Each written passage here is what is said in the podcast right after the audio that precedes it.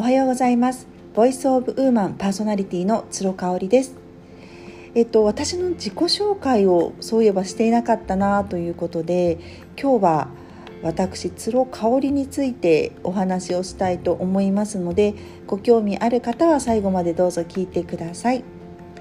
私はですね、えー、と今神戸に住んでおりましてこの4月で丸10年を迎えました。もともとは東京生まれ東京育ちとなります。神楽坂というあの新宿のど真ん中に住んでそこで10歳まで生まれそあの生まれ育って10歳までおりました、まあ、神楽坂っていうとね繁華街とか飲み屋街とかっていうイメージがあると思うんですけれども、まあ、私が住んでいたところは父親の社宅になってましてもうかなり広い敷地の中にあった社宅だったんですね。その中に緑もたくさんありましたし公園とかもあったりしていたので本当に遅くまで夕方遅くまでみんなでジャングルジムで鬼ごっこをしたりとかあとはその秋になるともうイチョウの木から銀杏が落ちてきてもくっさいっていうこととか本当にあの東京の真んど真ん中に住んでいる割にはですねかなり自然を謳歌できていたんじゃないかなっていう環境にあので過ごしていました。歩いて、えー、10分ぐらいの幼稚園に通っておりましてで幼稚園時代はねかなりやんちゃだったやんちゃというか混ぜてたみたいなんですよね。なんかこうお姉さんぶって私姉と妹がいる中間子なんですけれども、まあ、7月生まれっていうこともありそしてなぜか幼少期はかなり体が大きかったっていうこともありなんかこうボス的な感じで自分のことを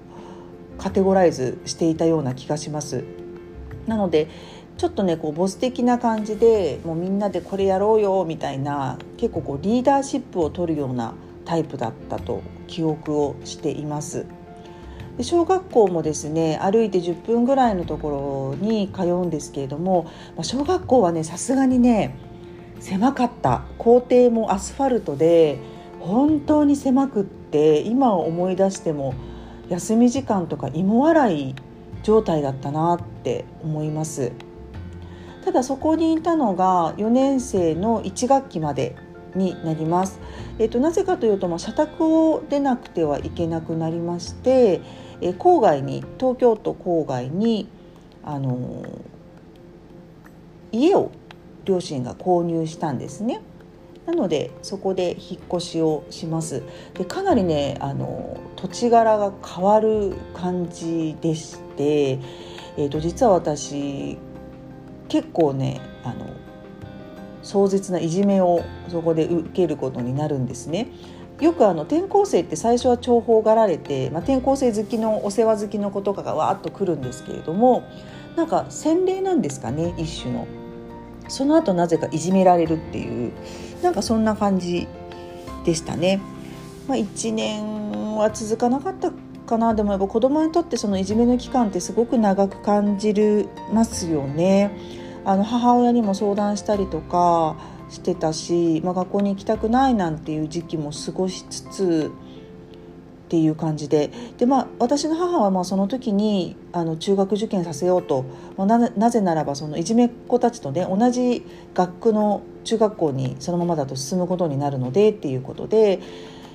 5年生ぐらいからかな。5年生の夏休みぐらいからですかね受験勉強をあのするために塾に通い始めました。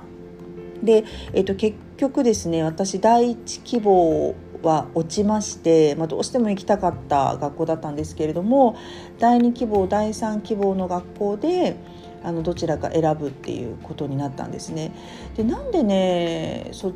ちにしたのかって今思ってもまあ母親とか父親の一言だったのかなっていう気がするんですけど、まあ、一つの学校はこれまた本当に東京のど真ん中にあって首都高首都高のすぐ下にあるようなもう大都会にある学校だったんですよね。で女子校でしたあ全部ね私受けたの女子校だったんですよね。で第3希望のところは、まあ、うちからだと1時間半ぐらいかかる結構遠い場所にあってしかもかなり田舎にあるところ。ただ自然に恵まれているようなところでしたね。そこで女子校でカトリックの学校。第2希望のところは無宗教だったのかな。で結局ねカトリックの第3希望の学校に行くことになりました。でここの学校がねあの英語教育にかなりあの私が進んだ学校がねあの力を入れてくれてまして帰国子女の子供子もたくさんいましたしあのいわゆる英語の教科書とかも文部省が出しているような感じの簡単なやつじゃなくってもうあのイギリスで実際に子どもたちが使っているあの教科書を使ってで外人の先生がネイティブの発音で教えてくれるっていうそういう学校だったんですね。でまああの語学にやっぱり自然に興味を持つ子が多かったなっていうのを記憶してます。で高校になりまして短期留学アメリカとイギリスに夏休み行くことになるので私はイギリスを選びます。まあ、海外旅行自体は中3の時に姉がアメリカ留学をしてる時に遊びに行ったことがあるので初めてではなかったんですけれども、まあ、ホームステイをするとかっていうのは初めてだったので、まあ、お友達と2人1組だったんですけどね。まあ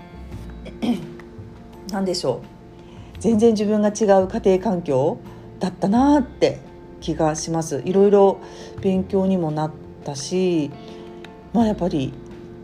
切実に思ったのはご飯は絶対日本の方が美味しい母が作ってくれた家庭料理がいかにこ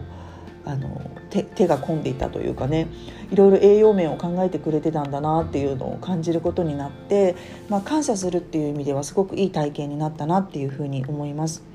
でその時にねあの、まあ、英語はある程度その中高の6年間で喋れるようになるわけなんですけれどもやっぱりね帰国子女とかの子にはかなわないなっていうのがどっかであってで父親からはあの